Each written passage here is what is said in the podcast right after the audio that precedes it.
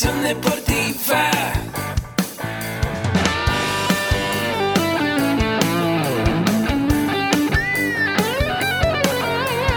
Yo soy Ahmed. Somos guerreros.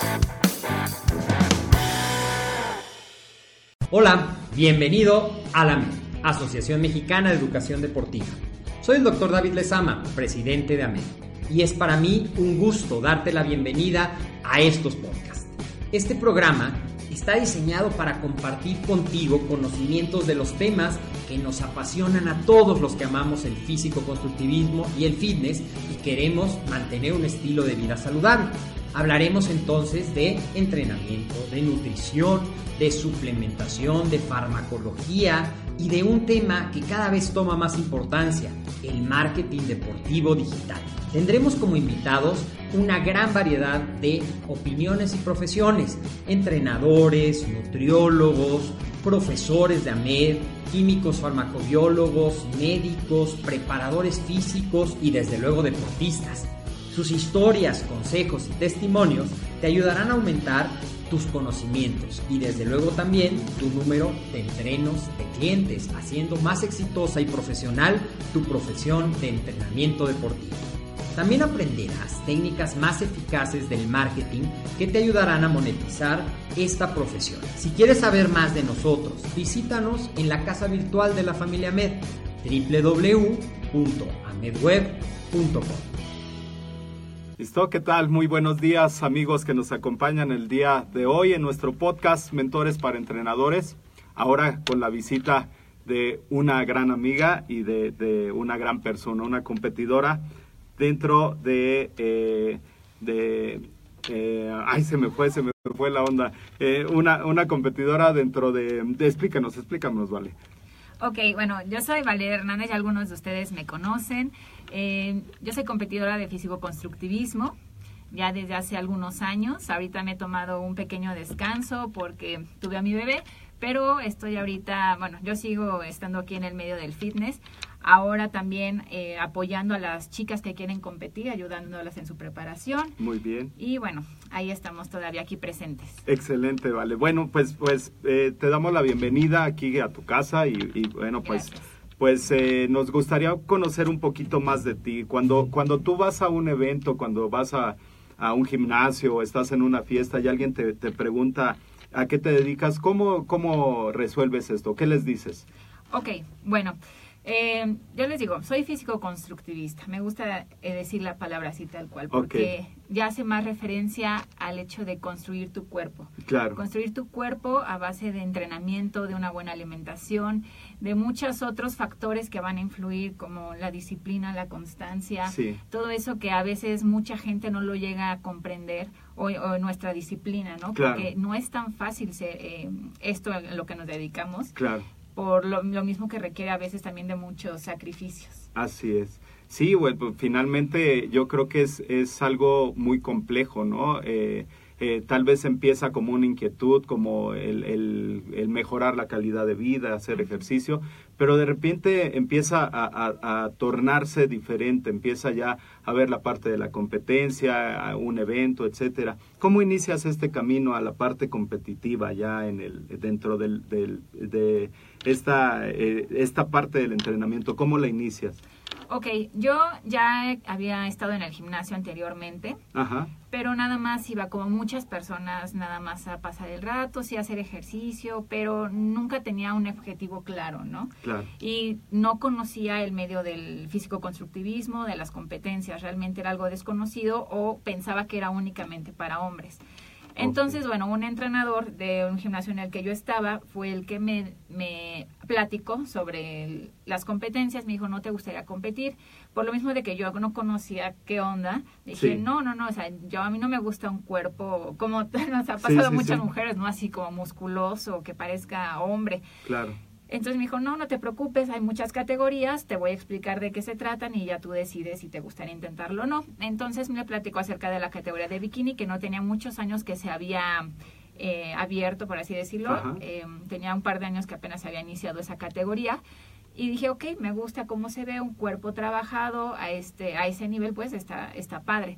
Sí. Realmente no lo vi como este no, no no que no lo haya tomado en serio en un principio, pero Ajá. como yo estaba terminando mi carrera de traductora, yo tengo mi licenciatura en traducción, entonces no era como mi plan de vida. Aparte yo tuve la oportunidad de vivir este en Dinamarca y pues mi objetivo era regresarme allá, ¿no? Sí. Entonces, este, pues sí lo vi como un pasatiempo, dije, bueno, vamos a intentarlo. Y lo intenté ahí un el primer la primera competencia a la que me subí fue al mes que me preparó este este entrenador. Sí. Eh, me subí. Eh, gané el primer lugar, fue pues algo padre, pero Claro. como era algo desconocido, pues sí, el nervio de, de tener que pues, estar frente a toda la gente, los Claro. jueces que ahora sí te están este pues viendo, porque yo cuando era más pequeña eh, estuve un tiempo modelando. Entonces como que en cierta forma estaba acostumbrada a esa parte de enfrentar a la gente, ¿no?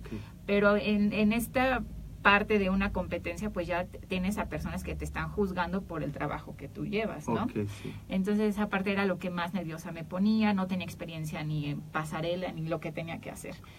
Pero gracias a Dios las cosas se dieron y pues a veces la vida te pone en un camino muy distinto al que tienes planeado Claro. y poco a poco pues me fui adentrando más a las competencias, me empezó a ir muy bien Sí. y lo que pasó a ser, o sea, lo que empezó como un pasatiempo o nada más algo pasajero, pues ya ahorita ya después de 6, 7 años, pues aquí seguimos y la traducción quedó un poquito al lado, pero así pasa. Sí, bueno, a- a- aquí en, en- en este podcast, aparte de, de- de ver la metodología del entrenamiento, cómo se va desarrollando todo, toda este, esta serie de pasos sistematizados para llevar un buen entrenamiento, etcétera, también vemos mucho la parte pedagógica, la, la parte didáctica. Ya nos dices que tienes una, una licenciatura y te has desarrollado en el ámbito profesional.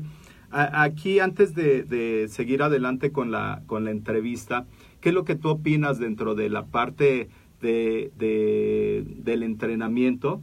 La parte de la enseñanza, ¿Qué- Ujú. ¿cuáles son las enseñanzas que te han dejado tus coach? ¿Cuál es la enseñanza de, bueno, de no saber cómo se hace una sentadilla, Claro. cómo se ejecuta un desplante, eh, cuáles son los músculos involucrados? ¿Cuál es la enseñanza que te ha dejado los coach con, con los que has estado? Pues fíjate que yo una vez que empecé a, te comenté, a adentrarme en el mundo del fitness, me Ajá. interesé en prepararme yo también. Claro. eh, me, por lo mismo de que me empezó a apasionar mucho, entonces empecé desde un principio a meterme a cursos también de Sí. entrenamiento, porque si tuve malas experiencias, te voy a decir que Claro. no con los entrenadores, de hecho mi primer entrenador, el que me inició en esto, también me lesionó, Claro. entonces este es para mí fue importante saber yo también qué era lo que estaba haciendo y no nada más hacerlo porque te lo dicen y ya, Ajá. sino siento que es muy importante para te dediques a esto, no me refiero a, a entrenar a alguien como ahorita yo lo estoy haciendo en este momento, o que des asesorías, y aunque no te dediques en sí a, a- a esto a profundidad, es importante que tomes algún curso que Claro. te dé las bases y que, que tú, para que tú sepas qué es lo que estás haciendo, ¿no? Porque en algún momento te vas a topar con algún preparador que no va a Así tener los conocimientos suficientes o no está actualizado, Claro. entonces puede en algún momento perjudicarte. Entonces, Sí. Hacerlo también por ti, ¿no? Por tú y por ti mismo para que tú, te digo, tengas esas bases en Claro. cuanto a entrenamiento, en cuanto a nutrición, yo creo que es bastante importante. Sí, y dentro de este proceso de entrenamiento muchas veces se copian eh, recetas de cocina, ¿no? Y recetas de cocina que, que el entrenamiento pudo estar eh, estructurado, diseñado para hombres y de repente la, la, la cadera de la mujer es completamente diferente, la flexoelasticidad de la mujer es completamente diferente y de repente no se sigue en eh, eh, esta parte científica, ¿no? Exacto. Entonces, eh, esto fue lo que te animó, e- esa, esa lesión fue lo que te animó a seguirte capacitando, a seguirte profesionalizando, porque bueno, aquí dentro de la MED eh, desarrollamos cursos eh, especializados para, para mujeres, ¿no? Para, Sí. que, para que ustedes sepan qué es lo que está pasando en su organismo, qué es lo que está pasando mecánicamente, etcétera, pero también para que eh, el coach se profesionalice eh, más. Esta lesión fue un detonante para tú empezar un proceso educativo más, más eh, completo, más viable para, para mejorar y poder dar la marca y para poder subir a la tarima. Sí, claro, sí fue como una pauta Ajá. y más porque yo estaba interesada en seguir con compitiendo. Claro. Y no quería quedarme así de, bueno, ¿qué pasa? Me lesioné, ya lo voy a dejar. No. Entonces, salí de esa lesión. eh, sí tuve algunos problemas, pero empecé a tomar clases de yoga, otro tipo de, este, como de terapia que lo Claro. que me sacó y nunca volví a tener ningún problema, pero ahí sí fue como que, ok, quiero eh, aprender yo también Claro. por mí misma y si me acerco a alguien más que eh, sepa que él tiene la esa capacidad, ¿no? De Sí. seguirme orientando adecuadamente. Así es. Y bueno, este, eso fue a mí lo que me, me llamó la, como dices, el detonante. Sí, por así sí, sí, decirlo. sí.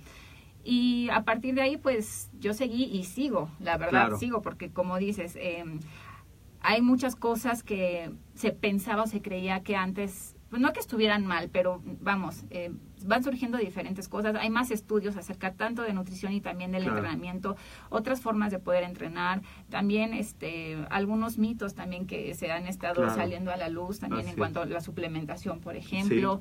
Y el entrenamiento, como me mencionas, el entrenamiento para mujeres también. Hay gente que dice, no, pues puedes entrenar igual que un hombre y no pasa nada. Pero no, o sea, sí pasa. También, Claro. pues nosotras tenemos un ciclo hormonal muy diferente al de los hombres. Entonces, eso, esos factores que a lo mejor antes no los pensábamos, Claro. ahorita son importantes saberlos para que puedas llevar a tu atleta de la mejor manera y poder explotar pues todo el potencial que tiene y aprovechar esos momentos en el, en el ciclo de la mujer en el que puede entrenar a lo mejor más pesado es.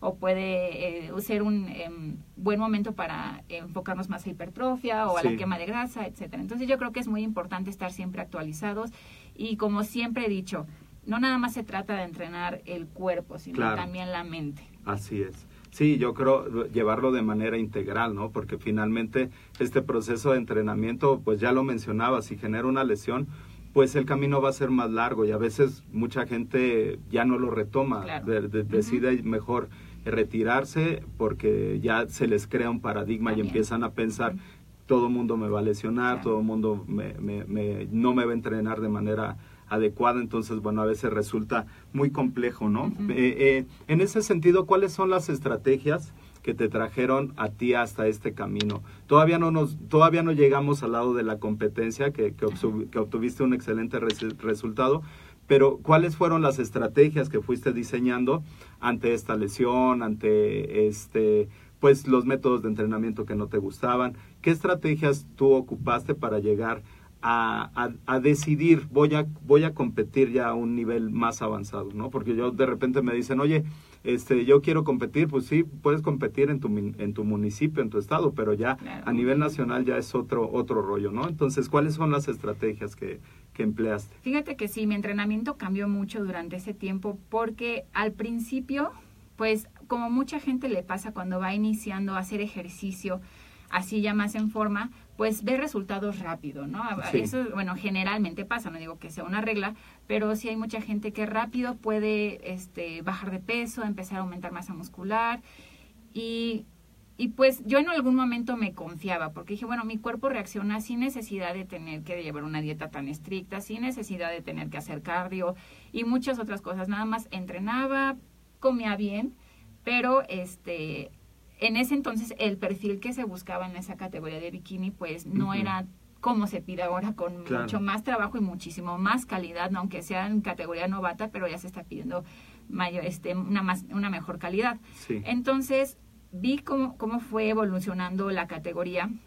Entonces ahí fue cuando me di cuenta que necesitaba ahora sí ya ajustar también mis entrenamientos para Claro. llegar a ese nivel, ¿no?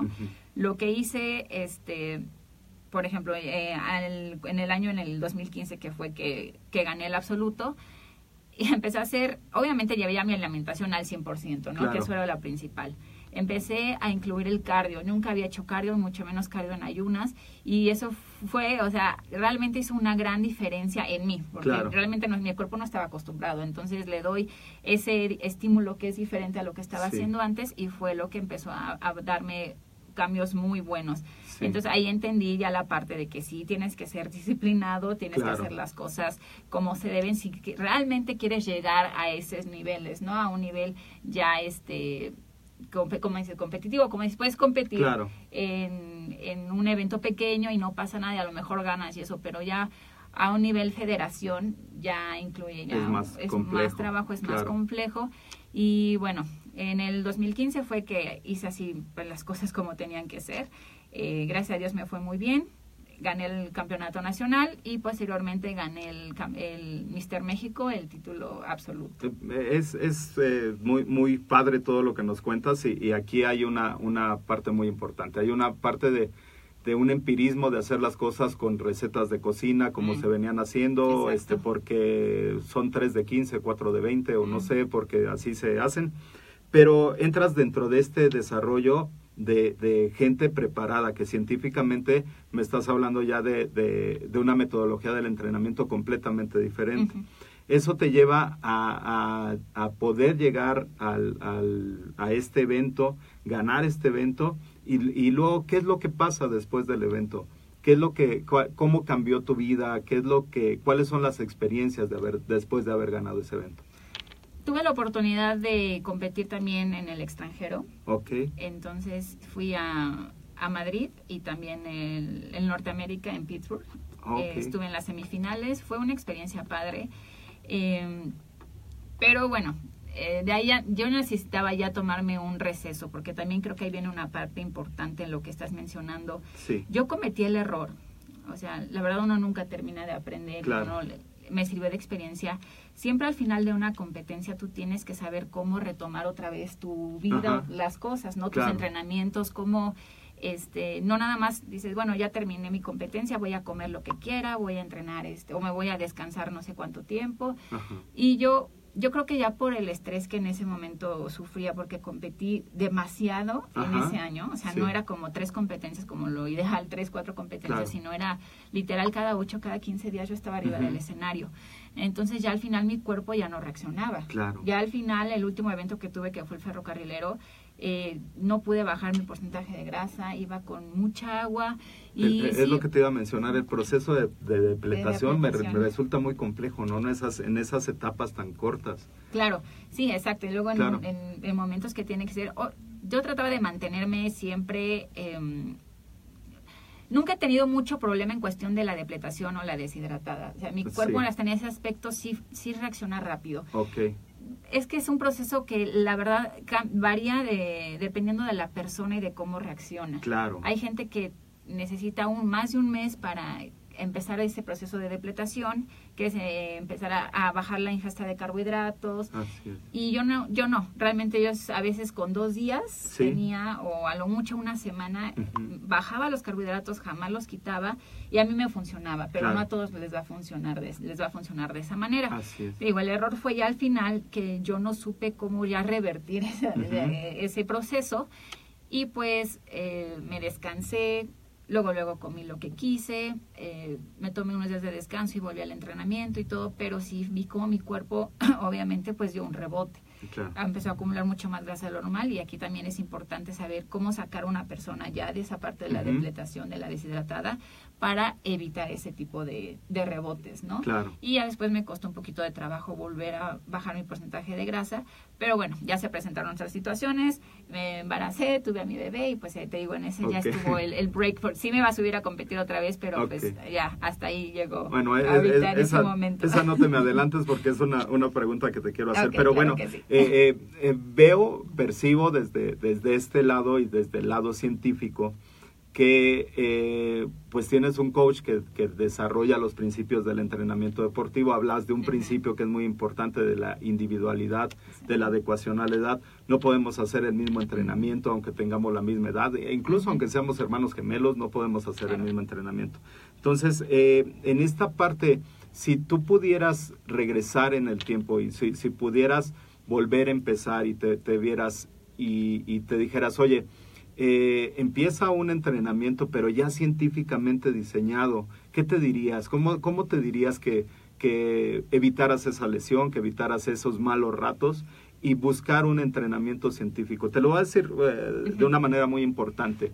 Aquí tiene que ver mucho la capacitación de, de las Claro. personas, porque finalmente somos docentes deportivos. O sea, yo doy clases de taekwondo, pero de- dentro de la clase de taekwondo estoy eh, desarrollando habilidades y destrezas, pero también hábitos y valores. Entonces, una parte muy importante del coach ¿Qué, ¿Qué, te dirías tú? ¿Cómo te dirías? Oye, búscate un coach profesional que sepa uh -huh. de los principios del entrenamiento, que sepa de metodología, que lleve todo de, del lado científico. Te preguntaba de, de, la depletación porque a veces es muy complejo, ¿no? Vemos Claro. gente que se, Sí, se- sí, sí, es de finalmente se cae ahí en la, claro. en la tarima, no llega, ¿no? Entonces, o la carga de carbohidratos no fue la adecuada, etcétera.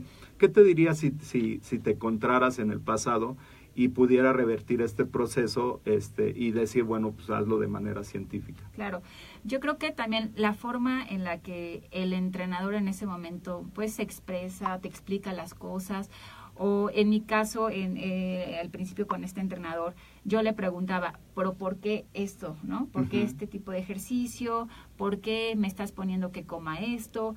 Y te contestan, tú hazlo, tú no preguntes. Sí. Ese tipo de cosas, esas señales o cosas que, que no quieran compartir sus conocimientos Claro, ya sea porque realmente no saben explicarte Sí, o porque exacto. simplemente no te quieren decir, Claro. ¿no? Para que no les vayas a este a copiar sus trucos o lo que sea. Sí. Pero este sí, o sea, hay al principio es difícil porque uno confía en el entrenador, Claro, ¿no? O sea, siempre te dicen confía en el entrenador casi ciegamente, yo no diría que que al 100%, porque siempre va a haber alguien y se da mucho en este medio que Ajá. va a querer por su interés, por sus intereses, por tener el título del mejor entrenador de México y todo eso, poner tu, hasta tu, tu vida en riesgo. ¿no? Tu salud.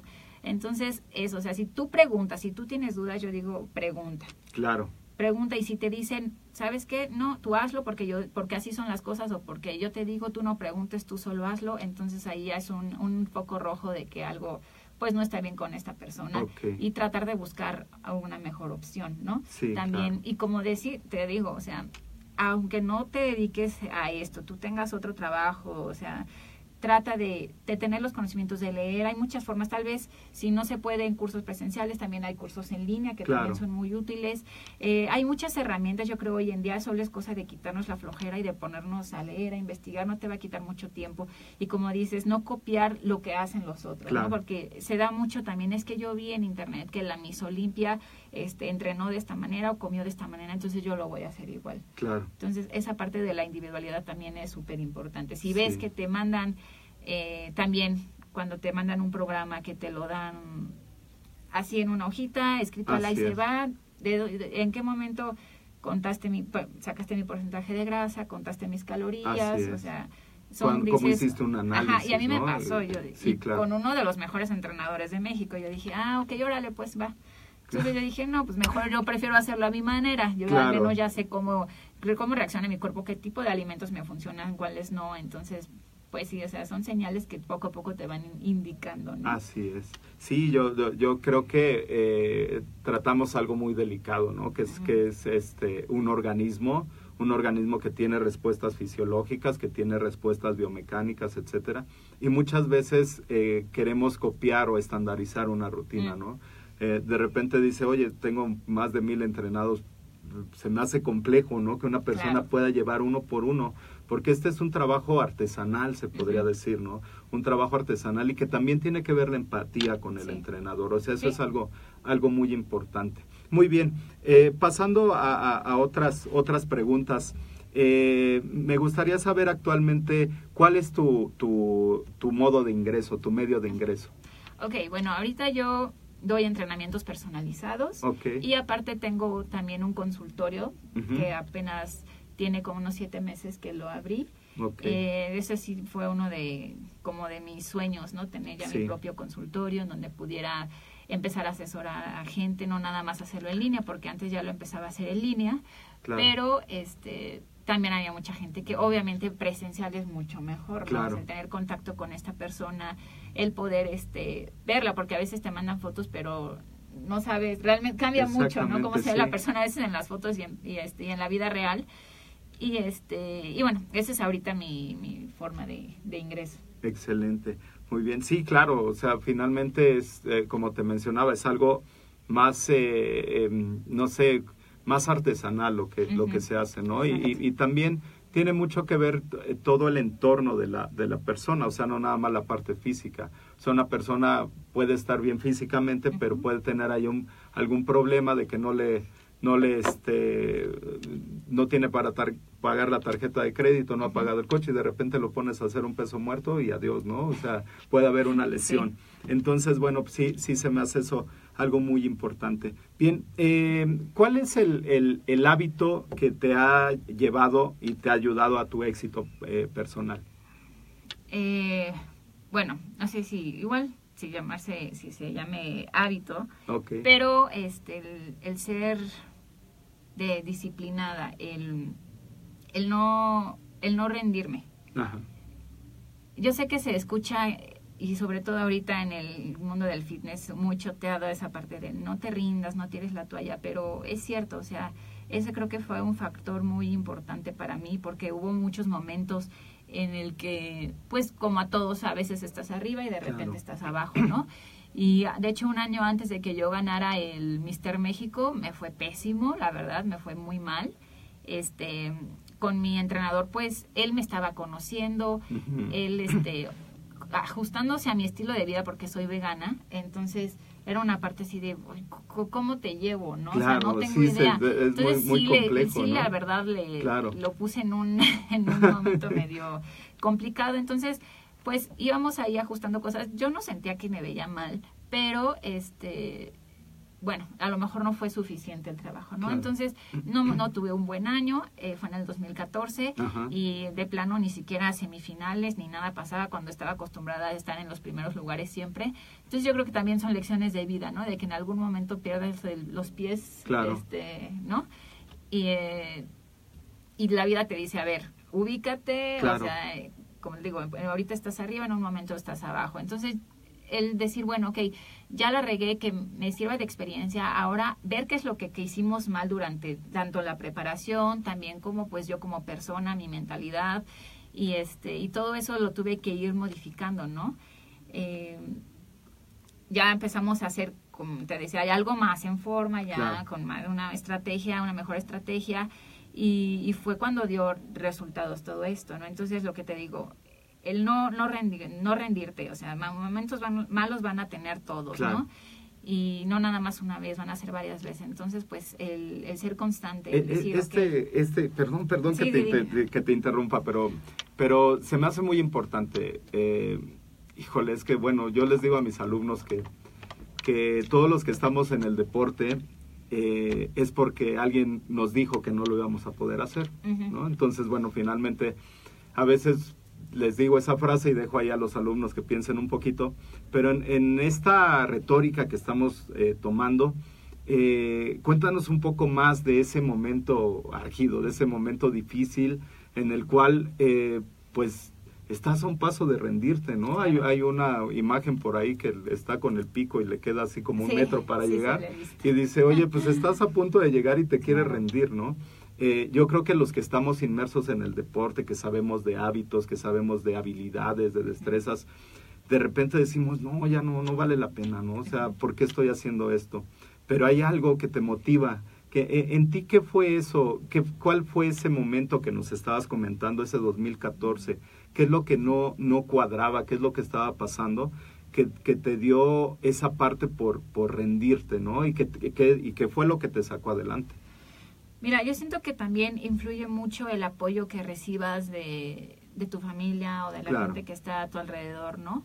Porque es, es un proceso muy difícil, muy desgastante para el competidor. Por eso también luego es importante la parte y que nunca la tomamos en cuenta de un este psicólogo en, en- Claro. en- en el ámbito deportivo, ¿no? Sí, Y porque son procesos muy complicados, muy difíciles, que para las otras personas es fácil decir, ay, este, ay, es- eres una exagerada, o nada más estás de malas, o por qué estás haciendo esto, pero pues, son también procesos que le pasa al cuerpo, ¿no? Claro. Por ejemplo, en una depletación es normal que te sientas cansado, que estés de malas por todo lo que pasa en tu cuerpo, ¿no? claro, hay una irritabilidad eh, enorme, ¿no? O sea, t- también en una etapa de sobreentrenamiento. Exacto. O sea, sí, claro. Entonces, muchos factores y, eh, por ejemplo, al principio siempre tuve el apoyo de mi mamá, pero sí, mi papá era como de, ¿de qué sirvió pagarte una carrera, que estudiaras y todo eso? ¿Qué ganas con esto? Porque vamos a ser realistas, Sí, casi claro. no ganas nada, inviertes más de lo que ganas. Entonces, sí, esa parte como que era un poco desmotivante, pero yo también estaba consciente de que si yo sabía que tenía el potencial para Sí. hacer algo grande, o sea, Claro. no lo podía descartar. Dije, bueno, ya he logrado esto en tanto tiempo y sé que puedo llegar más alto, entonces esa parte de visualizarme, Sí. ¿no? También me ayudó mucho y dije, yo sé que lo puedo lograr, entonces vamos a, eh, a intentarlo una vez más. De hecho, ese, ese mismo año, Ajá. al principio de ese año, eh, estaba muy mal, o sea, de verdad era, mi calidad con la que me presentaba en las competencias era malísima, Claro. que yo dije, no, bueno, ¿qué está pasando? O sea, estoy nada más haciendo el ridículo subiéndome a competir. Entonces dije, o me pongo las pilas o, o de plano ya mejor dejo de competir, porque siempre Sí. he sido también realista en ese aspecto de que eh, nadie es eterno aquí, ¿no? Entonces yo dije, voy a este, competir este año. Si de plano ya no logro nada, mejor Claro. me voy a seguir dedicando al fitness, pero ya mejor me preparo para, o sea, como lo he seguido, lo he estado haciendo, pero este ya enfocarme más a fondo a una preparación de llevar a otras personas, Claro. o de- lo de las asesorías y todo, Así ¿no? Pero bueno, fue esa parte, el, el visualizarme, el volverlo a intentar, el decirnos, ya tengo que demostrarme a mí misma, Claro, ¿no? claro. Y también, obviamente, demostrarle a mi familia, a los demás, que no lo estoy haciendo nada más porque sí o... Y, y que no es algo efímero, ¿no? que no es algo momentáneo, o sea, es, es ya tu estilo de vida. En ese sentido, ¿cómo cambian las cosas después de que compites, eh, ganas el, el campeonato y finalmente eh, tienes un bebé? ¿Cómo, cómo se da ese cambio ahora? Ahora, ¿quién eres a partir de, de este cambio, ¿no? De esa, de, de esa gran fortuna de tener un hijo. Sí, pues mira, fíjate que yo me estaba preparando para competir ya este en el 2016. Yo estaba entrenando súper pesado, yo, o sea, con eh, tenía esa me- mentalidad de volverme a subir, ¿no? Porque quería ganar mi carnet profesional. Sí, Entonces, eh, yo no sabía que estaba embarazada hasta después de tres meses, tres, cuatro meses, Sí. pero porque también, como eh, al llevar un porcentaje de grasa muy bajo, a veces tus hormonas pues ya Sí. no funcionan igual así es, y sucede que se te corta la regla, ¿no? claro. O este, yo tuve un desajuste hormonal por lo mismo, más sumándole el estrés y todo eso, entonces yo empezaba ya como que mi cuerpo a regularizarse y tuve yo mi, mi periodo normal. Sí, O sea, me- a mí me, yo seguía teniendo mi periodo y a pesar de que ya estaba, ya tenía tres meses de embarazo, Claro. o sea, entonces ya por algunas cuestiones ya fui al ginecólogo, me checaron y fue cuando salió de que estaba embarazada y todo, entonces ahí en ese momento pues ya tuve, no dejé de competir para nada, de, Ajá. perdón, de competir, de entrenar, De entrenar, de sí. cuidarme, ¿no? Saber, Claro. dije, no, pues si, si no tengo, mi embarazo, mi embarazo no es de alto riesgo porque hay personas que por más que eh, sean expertos en entrenamiento y todo, si su embarazo por alguna razón es de alto riesgo, sí, pues ni modo, ahí Tienes no hay forma, dejarte. tienes que dejar, hay veces que personas que ni siquiera pueden subir las escaleras, o sea, por Sí. recomendaciones que ya te, de- dejaron, claro. ¿no? Pero también eh, entiendo la parte de que hay muchos mitos en cuanto al hacer ejercicio durante el embarazo. así es. Entonces yo también me puse a leer, me puse a investigar y este dije, no, pues realmente hay mucha gente que practica no nada más en cuestión de las pesas, sino también otras actividades como CrossFit, ¿no? Que Ajá. son más intensas. O como o una, también he visto videos de una chica que tiene como cinco meses de embarazo y que está practicando pole dance. Ok, Entonces es como de, ok, si tú eres una persona que ya está entrenada sí, y que aparte este tu embarazo no es de alto riesgo, entonces tú puedes seguir practicando tu disciplina. Obviamente se van modificando, yo fui modificando mis, mis entrenamientos, los pesos, algunos ejercicios que a mí me molestaban, Ajá. los lo este trataba de cambiar por otros que bueno, este por otra eh, alternativa pues Sí. y eh, me igual me seguía cuidando igual cambia la alimentación conforme van avanzando el embarazo pues Sí. van igual este tus calorías y eso pues tienen que irse ajustando claro, entonces bueno yo seguí esa parte y fue algo muy bonito fue algo muy padre y a la fecha digo no digo es, es importante que tú Sí. antes si tienes pensado, eh, porque hay chicas que me han preguntado, que me han contactado, decirme es que estoy embarazado, me quiero embarazar, ¿qué hago? ajá, Digo, tú Tengo que dejar sigues de haciendo o- ejercicio, si no pasa nada, tú continúa. Es importante que antes, durante y después del embarazo eh, hagas ejercicio, que Claro. te cuides. Así, no nada más por cuestión de que ay, rápido te recuperas, sino también es importante para el bebé. Sí. Es un beneficio este, es. que le vas a dar a tu bebé. Entonces, eh, pues aquí seguimos. Yo sigo, no sé si tengo planes, lo he dicho, de volver a competir en este momento. Sí lo quiero volver a hacer en algún momento, pero ahorita no. y me estoy enfocando a quiero prepararme más, quiero Sí. seguir tomando cursos, quiero tomar mi licenciatura, volverla a retomar porque ya la Claro. había empezado a tomar y llevar a las chicas a que experimenten esta, este deporte, el subirse al escenario, que es algo muy, muy bello, muy bonito. Claro. Bien, en, en este momento aprovecho para saludar a nuestros amigos que nos están viendo y mandarles saludos a Ricardo Juárez, a Delfino Diego, a, a César, a Víctor Mayer, a Diana, a Johan, eh, a Beto, a, a Rocco, etcétera. Bueno, pues muchas gracias por estar con nosotros y bueno, pues sí, mándenos más preguntas y las vamos a ir resolviendo durante esta amena charla. Eh, tocas un punto muy importante. Eh, yo creo que esta, esta parte del entrenamiento durante el embarazo también es algo que tiene que ver con la educación. Nosotros Mm. impartimos una licenciatura en acondicionamiento físico y Mm. recreación y una de las, de las materias es eh, la actividad motriz en grupos especiales. Ujú. Las embarazadas, las personas que están en, en este, en este grupo poblacional, pues requieren eh, de un entrenamiento dependiendo del trimestre en el que Claro. se encuentren. Entonces hay muchos mitos, como bien lo mencionas, y hay una falta de, profesionalismo en ese sentido. Entonces, bueno, resulta algo muy motivante el, poder estudiar y el poder aplicar esos conocimientos y hay una necesidad muy grande, ¿no? Porque bueno, yo, trabajaba en la Armada de México y nos llegaba un grupo de, señoras embarazadas, eran alrededor de 7, 10 personas embarazadas y les dábamos eh, un proceso de entrenamiento. Esto hacía que la labor de parto, bueno, no fuera tan compleja y también su calidad de vida mejoraba, ¿no? Entonces yo creo que también es un una parte educativa esto que, que- que estás mencionando.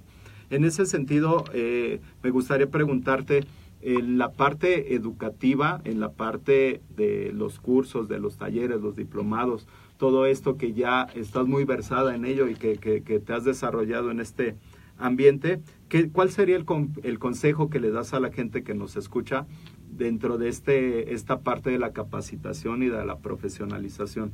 En la mañana estábamos entrenando, ayer yo entreno en un CrossFit, y decía un compañero, no, es que la capacitación eh, nunca va a ser cara, la capacitación siempre va a ser algo necesario Claro. y, y, eh, y tienes que pagarlo, invierte todo lo que puedas en capacitación, ¿no? Y realmente eso es lo que te da un plus, un plus como entrenador, un, un plus para llevar los, los, las rutinas, un, clu- un plus como entrenador personal. ¿Cuál sería el consejo que le das a la gente que nos está viendo y que quiere entrar en un proceso de capacitación o profesionalización? Ok, súper importante que lo hagan. Eh, sí hay mucha gente que por los años que lleva entrenando y eso a lo mejor siente que tiene la capacidad de entrenar a otras personas aunque no tenga el conocimiento necesario. Pero es muy importante, si te quieres dedicar a esto, o como lo mencionaba, a lo mejor este, simplemente te gusta y lo haces por pasatiempo, que tengas siempre unas bases. O sea, eso va a ser súper importante también porque tú en algún momento tal vez si no quieres pagarle a un entrenador, tú solo puedas llevar tu rutina, tu eh, alguna forma de plan alimenticio. Pero bueno, ya hablando si quieres a nivel competitivo, obviamente es necesario Claro. acercarse con gente que ya está más especializada y que ya tenemos más conocimientos al respecto. Pero sí es muy importante, como cualquier carrera, eh, como cualquier disciplina, hay, por ejemplo, eh, tuve el, eh, una plática con una chava que yo asesoro, que ella da clases de zumba. Y yo en algún momento dije, este, yo, yo di clases de zumba porque yo eh, tomé clases de baile por 10 años, o sea, toda mi vida estuve en jazz, tenía presentaciones en teatro, etcétera, y la verdad era muy buena. Ah, Mm. Pero, este, bueno, me dediqué a dar zumba porque me lo ofrecieron en un gimnasio y dije, ok, bueno, no pasa nada. Sí me interesé en algún momento capacitarme para ya dar clases este, bien en, en gimnasios más grandes, pero bueno, ya nunca lo concreté esa parte del zumba, pero dije, ay, qué tan difícil puede ser, ¿no? Claro. Qué tan complicado. No, cuando la chava platicó de sus cursos, de cómo eran los cursos, que, Ajá. no, no, no, de verdad dije, ¿es en serio? Cuando yo Claro. pensé que nada más era que supieras bailar y ya. Sí, yo creo sí, que sí. muchos nos vamos con esa idea, ¿no? Igual en el gimnasio de que pues nada más con que te sepas los ejercicios básicos y eso, Ajá. pues yo creo que ya la armas, ¿no? Y este y no, ya cuando me platicó dije, no inventes, o sea, la verdad a mí se me hizo tan complejo, Claro. o sea, para dar una clase de baile que dije, wow, o sea, Así la es. verdad eh, cometemos el error a veces de juzgar o de menospreciar algunas disciplinas, ¿no? Decimos, ay, cualquiera lo puede hacer, o es fácil, nada más hazlo así, o veo un video en YouTube y, Y lo- cópialo lo y ya con replico, eso. claro. No, chicos, porque en primera no van a haber resultados, los resultados que ustedes quieren. Y Sí. si lo quieren llevar a un nivel profesional, pues peor tantito, ¿no? Y aparte pueden sufrir el riesgo de lesionarse. Y si ustedes tienen intención de llevar a alguien, de poner en, en riesgo la salud y la integridad de esta persona, entonces vamos a ser conscientes, este de lo que sabemos y lo que no sabemos y pues prepararnos, o sea, no pasa nada, o sea, te- siempre yo digo que uno nunca termina de aprender y aunque yo sienta que ya sé mucho en algunos aspectos, yo sé que también desconozco otros y más porque, como digo, hay que irse actualizando, cada vez Claro. van saliendo más cosas, más estudios y es importante pues siempre tenerlos para que puedas realmente ser el mejor, ¿no? Así es. Muy bien. Eh, de lo que haces hoy en día, ¿qué es lo que más disfrutas? Ay, este, la verdad disfruto mucho lo que hago en cuanto a las asesorías. Ok. Eh, me motiva lo que la gente se sienta contenta, que, que vea cambios positivos en su vida y que aparte no sea nada más el llevar la dieta un mes, sino que ya sea vuelva un hábito, ¿no? De Claro. que ellos empiecen a, a ver esa parte de la disciplina, el por qué es importante acercarse a alguien que, que los pueda este llevar de una mejor manera porque a veces Claro. hay gente que llega y dice es que yo me cuido yo evito esto yo no como el otro y no sé por qué no cambio entonces Sí. ahí es cuando ya, a ver, platícame, ya empezamos a checar, ok, hacemos algunos ajustes, igual no come mal, pero siempre se tiene que hacer algunos ajustes, ya se empalma con los entrenamientos, entonces todo eso hace la diferencia. Claro. La verdad, o sea, que la gente vea resultados sin dietas extremas, sin matarlos de hambre, sin entrenamientos que pesados que no van a aguantar, o sea, todo es siempre tiene que ser adecuado a la persona. Lo que Así digo, es. y yo les digo, yo me tengo que adaptar a ustedes, Ujú. ¿no? No ustedes a mí, adaptarme a su estilo de vida, a sus gustos y este y no obligarlos de que no tiene que ser así Claro. porque así es y punto, no. Adaptarse a la persona y de la mejor manera posible, pues llevarla para que precisamente pase eso, ¿no? Que vea Claro. resultados y se sientan felices. Eso es lo que más disfruto ahorita de, de lo que hago en cuanto al fitness, es esa parte. Excelente. Muy bien. Menciónanos, por favor, una herramienta digital, sitio web o algún medio que digital que tú ocupes y que le pueda servir a la gente que nos escucha. De las de redes sociales y todo eso. Sí, ah, sí, sí. bueno, pues mira, utilizo Facebook, eh, Instagram, yo creo que son unos buenos medios, no nada más para darte a conocer, sino para también compartir este tus conocimientos, ¿no? A mí me gusta seguir a gente que te va a dejar algún mensaje o que les gusta compartir lo que saben, ¿no? Claro. De alguna forma, tal vez un poco generalizada, pero te dan una idea de lo que lo que nos dedicamos, de lo que hacemos, ya sean tips de nutrición, tips de entrenamiento, pero les- le- esto nada más es como una guía, ¿ok? Sí, claro. Entonces, eh, para que no se vayan con la idea de que eso es lo que único que tienen que hacer. Y esas son las, las redes que yo utilizo más, Facebook e Instagram. Instagram. Ok, muy bien. Bien, por último, eh, menciónanos un libro o una película que te haya impactado y que, que, que quieras compartir con el auditorio. Eh, mira, hay un libro, bueno, no tiene nada que ver con el fitness ni nada de esto, simplemente se, Sí. este, se llama, ay, grandes maestros, ay, no, déjame, ay, se me fue el título, lo tenía hace ratito y se me fue. Sí, no Grandes te vidas- preocupes. grandes maestros. No me acuerdo, déjenme les, me acuerdo ahorita del título y se los digo. Habla acerca de vidas pasadas. ¿no? Yo creo, yo sí creo mucho en la reencarnación, en vidas pasadas, el que la gente con la que convives ahorita, hay- no sé si te has dado cuenta que hay veces hay, hay personas con Claro. las que chocas, o sea, que Sí. nada más las ves y es así como de no, de plano esta persona no me pasa. O sea, Claro, aunque no sí, te sí, la hayas tratado, hay gente con la que parece que las conoces de hace siglos, Claro. ¿no? Y es eso, te, te explica como esa parte de lo que a lo mejor esas personas representaron en alguna vida pasada.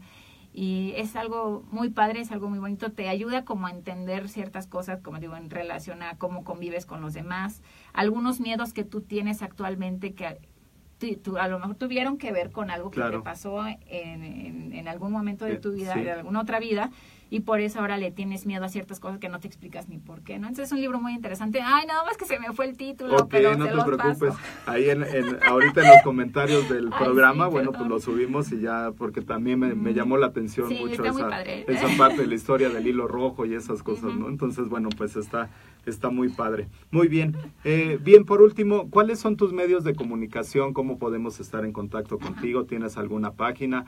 Este, ¿Algún modo de, de localizarte? Bueno, en Facebook estoy como Valeria HDZ Bikini Fitness y en Instagram como arroba valeriahdz, todo junto, punto bikinifit. Muy bien.